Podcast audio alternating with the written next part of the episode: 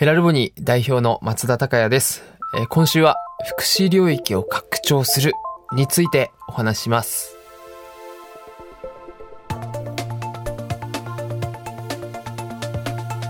未来授業今週の講師は株式会社ヘラルボニーの代表取締役松田孝也さんです孝也さんは双子の兄文人さんとヘラルボニーを立ち上げました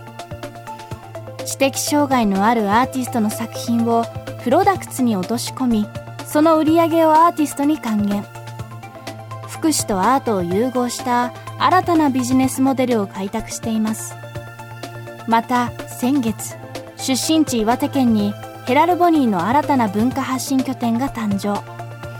今後ホテルや商業施設でもプロジェクトを展開する予定です。未来授業4時間目。テーマはヘラルボニーの未来障害者アートの可能性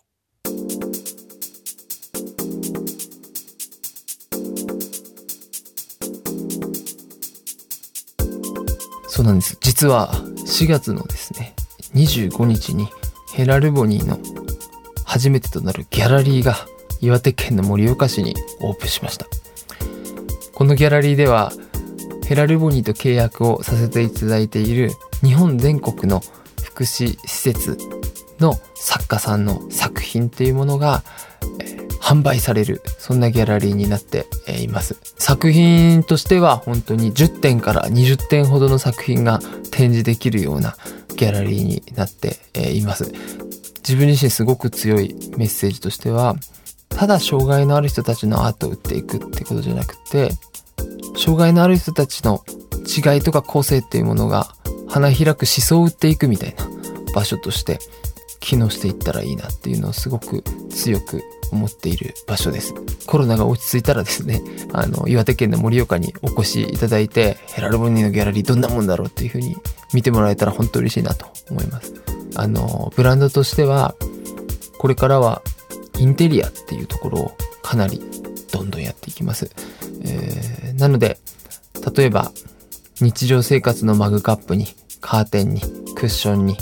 ソファーに、えー当たり前のように障害のある作家のテキスタイルっていうものが使用されているっていうようなもう生活に普通に馴染んでいる状態っていう、まあ景色の当たり前になっている状態っていうものをまずは作りたいというふうに思っています。いけてるから買おうっていう風になっていくっていうのがすごく重要で、やっぱり、例えばテキスタイルの会社さんだと、マリメッコとかってありますけれども、なんかマリメッコレベルの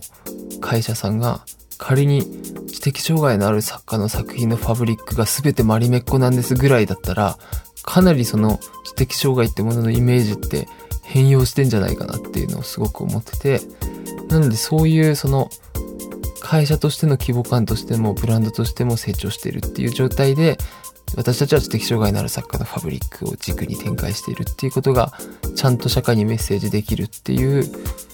世界を実現したいなっていうのを思います。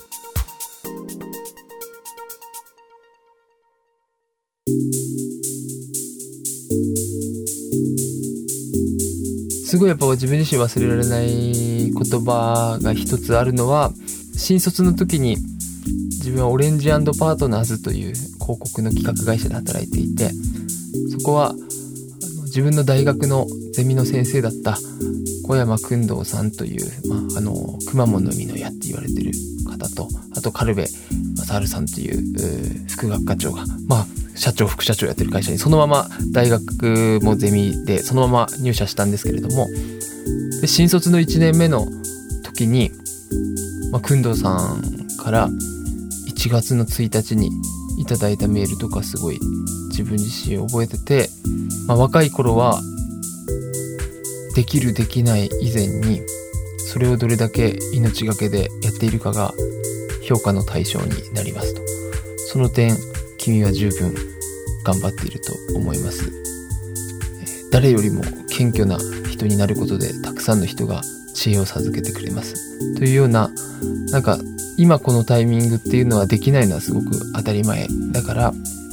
どれだけそれを命がけでやってるかっていうことの方が圧倒的に重要だっていう言葉を、まあ、授けてもらってで自分自身も本当に物差しがない状態で進めていくのって本当に難しくってまず一発目のその大企業との連携っていうのが一回決まってからもういろんなものが歯車が回り始めましたけれどもそれまでは本当に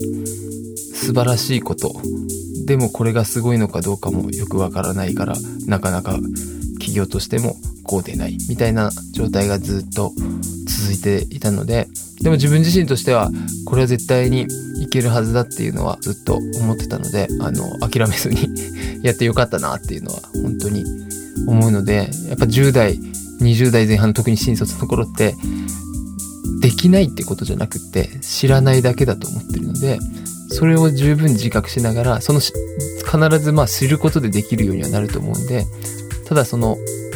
がむしゃらにまずやってみるっていうことがすごく大事なんだろうなと思います。